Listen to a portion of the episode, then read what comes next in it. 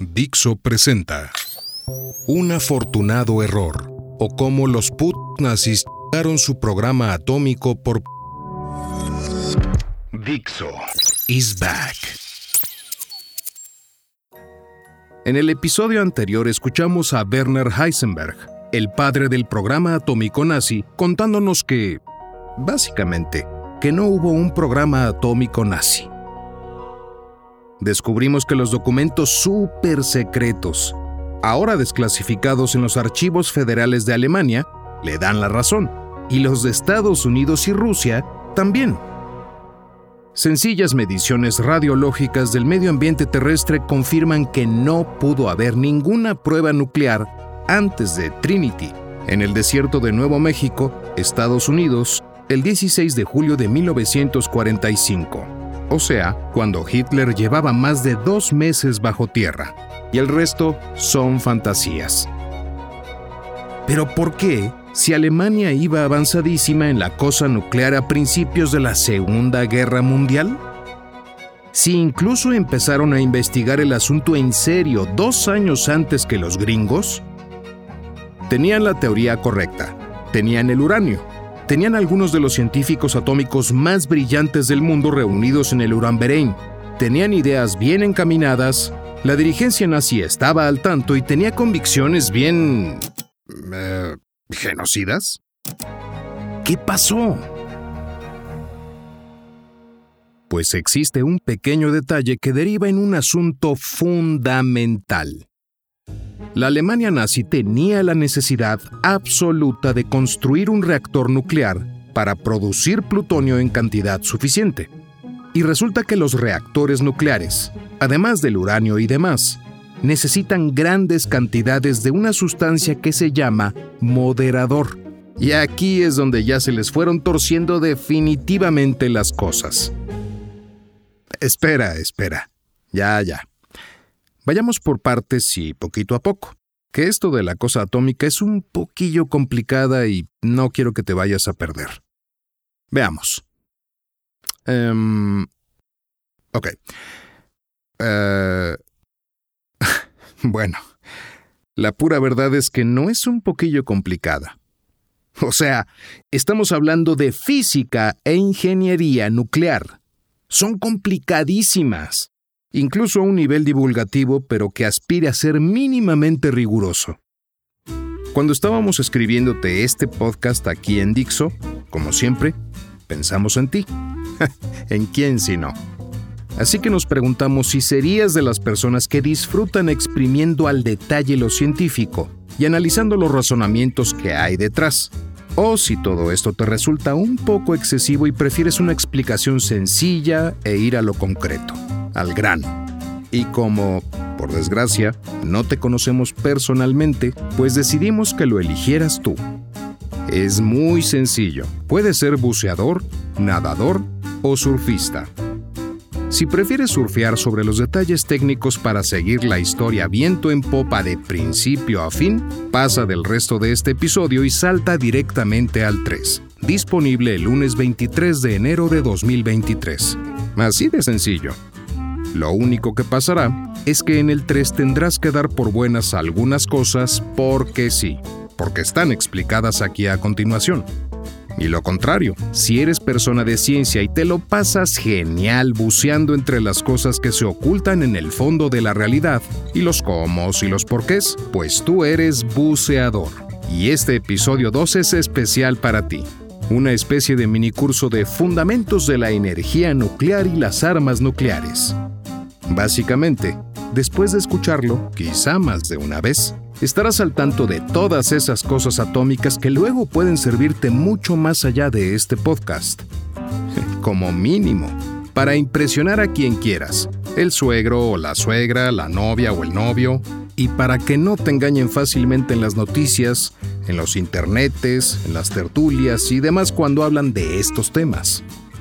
En caso de que estés entre los dos mundos, o sea que quieres hacerte una idea del sustrato científico, pero sin entrar en tantas profundidades como los buceadores, pues entonces eres nadador. y para ti hemos preparado una versión abreviada y simplificada de esto de la cosa científica que tienes en el episodio 2.5, disponible ya.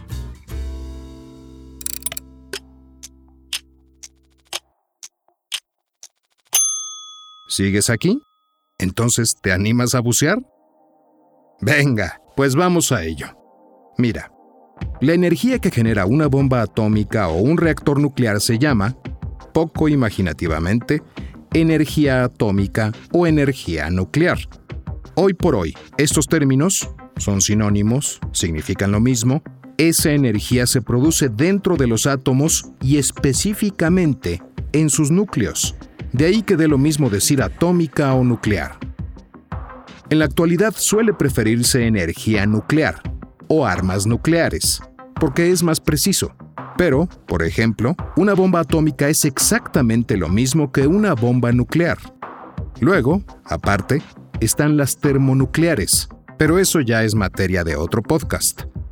Aquí estamos en la época de las primeras bombas atómicas, y esas solo podían ser nucleares, así a secas, sin el termo delante. Ok, la energía nuclear en cantidad se genera mediante una reacción en cadena, o, al menos, la energía nuclear de fisión, que es necesaria para arrancar y ponerlo todo en marcha. Entre todos los elementos de la naturaleza y sus variantes, a los que llamamos isótopos, hay unos cuantos que son radiactivos, o sea, que emiten energía ionizante espontáneamente hasta agotarse. Esa energía ionizante, la radiactividad, puede ser alfa, beta, gamma o neutrónica. Aquí nos interesa sobre todo la neutrónica, específicamente los neutrones libres energéticos que se emiten cuando un núcleo atómico se divide. A esa división la llaman fisión y por tanto, decimos que los núcleos que son capaces de hacer eso son fisionables y fisionan. Este es ya un fenómeno mucho más raro que los otros tipos de radiactividad, exclusivo de elementos que andan por ahí por el final de la tabla periódica de los elementos. Uranio, plutonio, torio, protactinio, esas palabras raras. Pero dentro de este selecto club de elementos, tan solo hay unos poquitos isótopos que, además de poder fisionar, fisionan espontáneamente de manera natural. Es decir, que si los dejas ahí encima de la mesa, ellos solitos irán fisionando y emitiendo neutrones poco a poco sin que tú tengas que hacer nada más. Así de fácil. Estos son los isótopos fisibles, y los dos más prácticos y conocidos para generar energía atómica son el uranio 235 y el plutonio 239. ¿Te suenan? Bueno, el caso es que si los neutrones energéticos generados por esas fisiones espontáneas le dan a otros núcleos fisionables, pueden hacerlos fisionar también. Y si, dentro de los fisionables, le dan a esos exclusivos núcleos fisibles, o sea, más uranio 235 o plutonio 239, por ejemplo, pues fisionarán mucho más fácilmente y mucho más deprisa, también de manera natural. En esta reacción en cadena, los neutrones producidos durante la fisión del núcleo atómico provocan nuevas fisiones en los núcleos de alrededor. Si hay suficiente masa de material fisible para que estos neutrones se encuentren con muchos otros núcleos fisibles, entonces la reacción es capaz de sostenerse a sí misma, generando más energía y más fisiones, y así una y otra vez hasta que le sacas la energía que quieres o puedes. Esa cantidad mínima necesaria para mantener una reacción en cadena autosostenida es la famosa masa crítica. En los explosivos nucleares, o sea, las bombas atómicas, esta reacción es muy rápida, utilizando uranio 235 o plutonio 239, muy enriquecidos, sin moderación de ninguna clase, porque se busca causar un pico de energía instantánea, algo que haga ¡boom! repentinamente. o mega boom.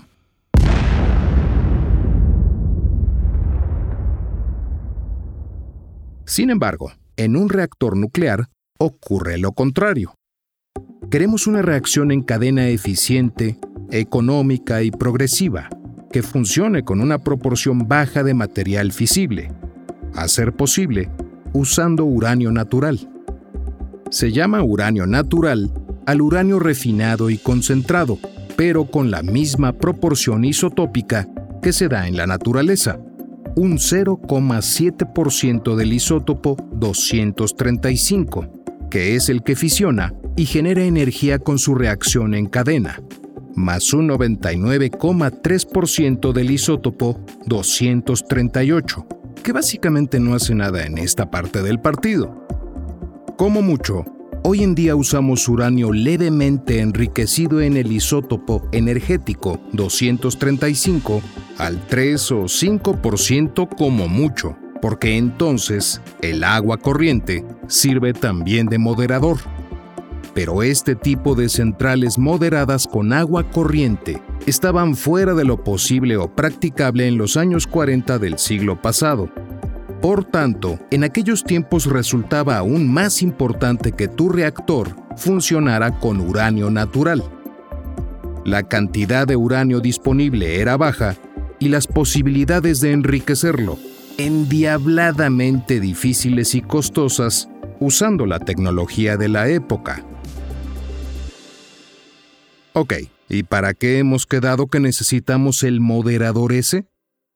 Pues mira, resulta que durante la fisión, la mayor parte de los neutrones se emiten en forma de neutrones rápidos, muy energéticos. Se podría pensar que esto es estupendo para provocar nuevas fisiones que aseguren la reacción en cadena, pero resulta que no va así. Los neutrones rápidos solo van bien para las bombas o ciertos tipos de reactores muy especiales. La fisión progresiva del núcleo atómico se produce mejor cuando es alcanzado por neutrones térmicos, menos energéticos. O dicho en términos sencillos, no muy rigurosos, bueno, bastante poco rigurosos, pero se entiende bien. Los neutrones rápidos pasan demasiado deprisa para producir una reacción eficaz, excepto en las monumentales avalanchas de las bombas atómicas. Para un reactor que ilumine una ciudad, sin volarla en pedazos también, son los neutrones térmicos los que pasan a la velocidad adecuada.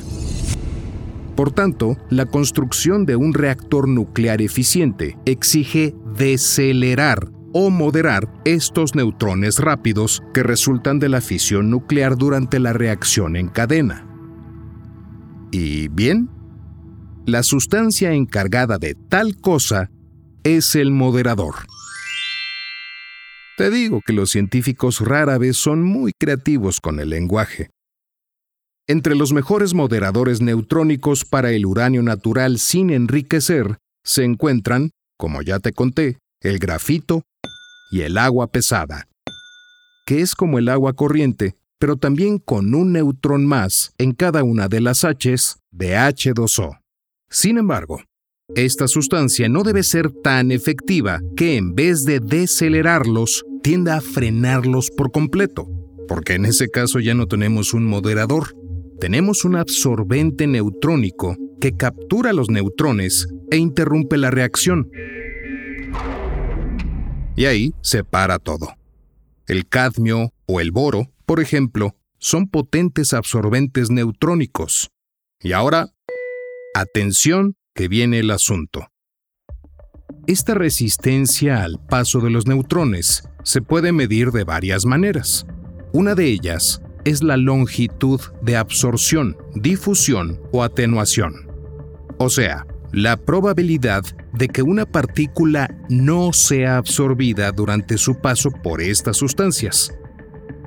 Esta longitud de absorción, difusión o atenuación se mide en centímetros, los centímetros de material necesarios para que los neutrones generados por la fisión del núcleo atómico pierdan la energía que traen hasta que su número caiga por debajo de un determinado porcentaje.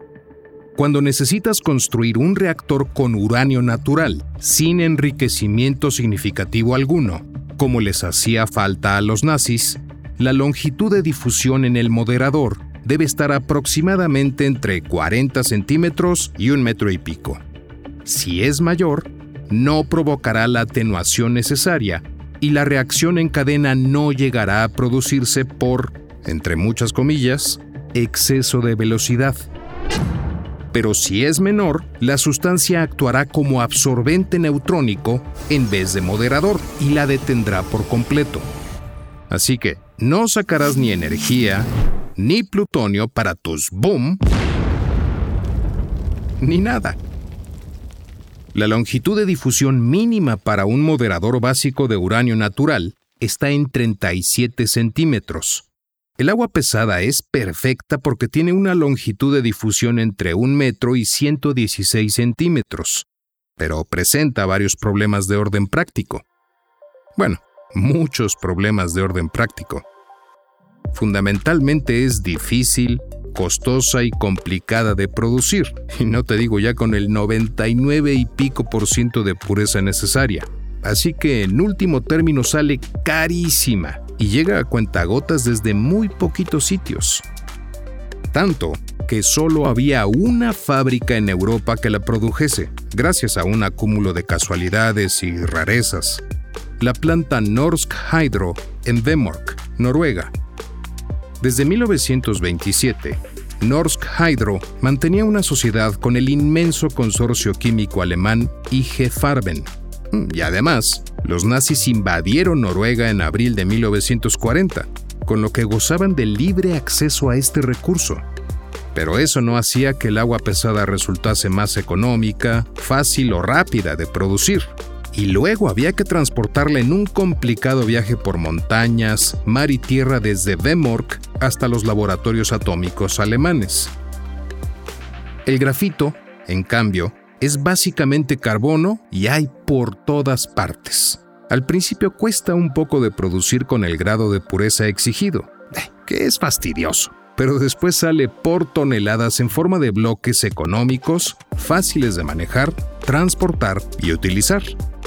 Por ello, todos los primeros reactores construidos por todas las potencias nucleares fueron de uranio natural moderado por grafito. Cuando partes de cero, ese es el camino rápido, barato y directo para obtener energía nuclear y armas atómicas. Oye, oye, ya todo esto. ¿Para qué necesitamos un reactor si lo que queremos es hacer bombas? Pues por dos motivos fundamentales. El primero es que sin un reactor operativo, hay una serie de detalles sobre el funcionamiento íntimo del núcleo atómico que no se pueden aprender. Y sin esos detalles, tendrás que construir tu arma nuclear a ciegas, en una montaña de consideraciones técnicas importantes. Y el segundo, y sobre todo, para producir plutonio en cantidad fácil y rápidamente. Ok, ok, te explico. Hay, esencialmente, dos maneras de fabricar tu primera bomba atómica. Supongo que en las noticias habrás oído hablar alguna vez de las centrifugadoras iraníes y si están produciendo uranio enriquecido o no y eso.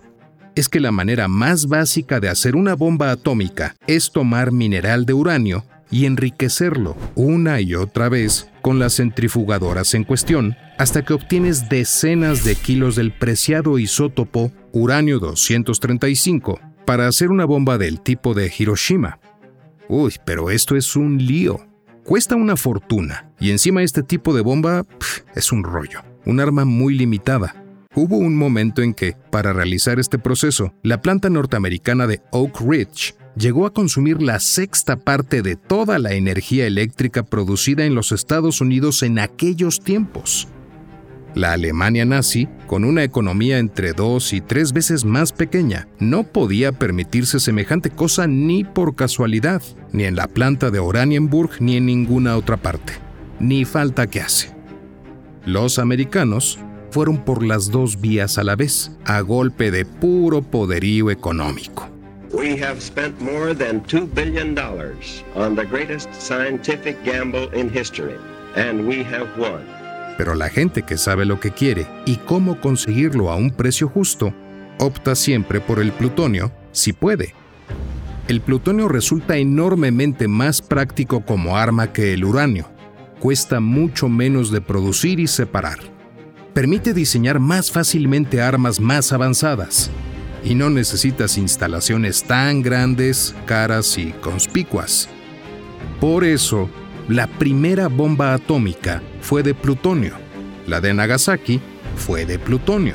La primera de los soviéticos fue de plutonio. Y hoy en día todas son de plutonio total o parcialmente. Hazme caso.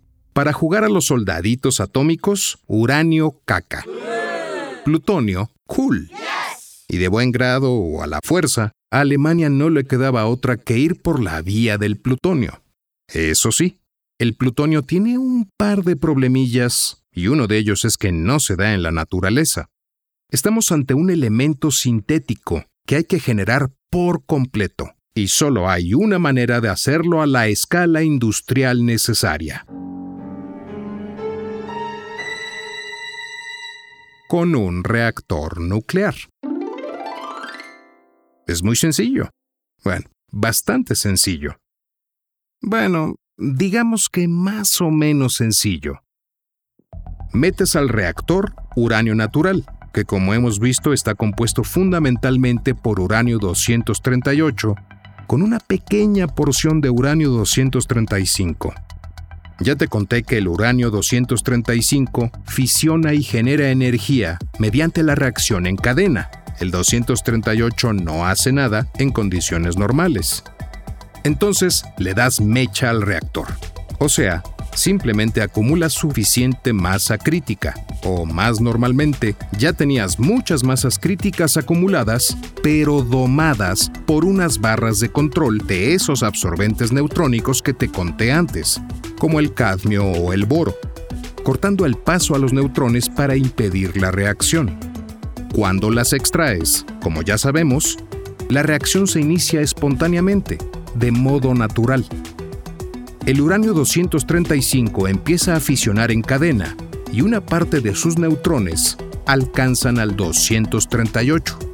Pero como ya quedamos en que el 238 no fisiona bajo condiciones normales, en vez de fisionar, los va absorbiendo. Así se convierte en uranio 239 o sea, uranio 238 con un neutrón de más. Hey, el uranio 239 es violentamente inestable. En cuestión de minutos decae a Neptunio 239, que tampoco está muy pa' acá, y transmuta en... ¡Tarán!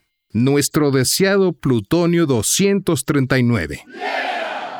Todo esto ocurre en cadena, sin ningún esfuerzo adicional, de lo único que tienes que tener cuidado es de que no se te desmande el reactor por la acumulación de un nuevo material que fisiona, el propio plutonio 239, y de no acumular mucho plutonio 240, que a este nivel solo sirve para molestar.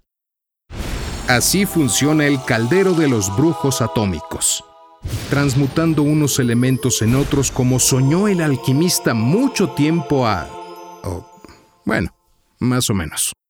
La cuestión aquí es que yendo por el camino del plutonio consigues bombas mejores, antes y con más posibilidades y potencial de evolución futura.